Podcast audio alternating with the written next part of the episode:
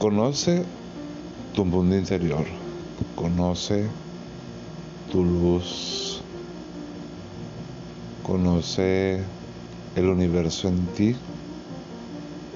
Vamos a descubrir cada elemento, cada situación en nuestros aspectos diarios que atraviesa ante la humanidad. No te pierdas cada episodio, no te pierdas cada contenido, ya que será de crecimiento espiritual y mucho conocimiento para el quehacer diario.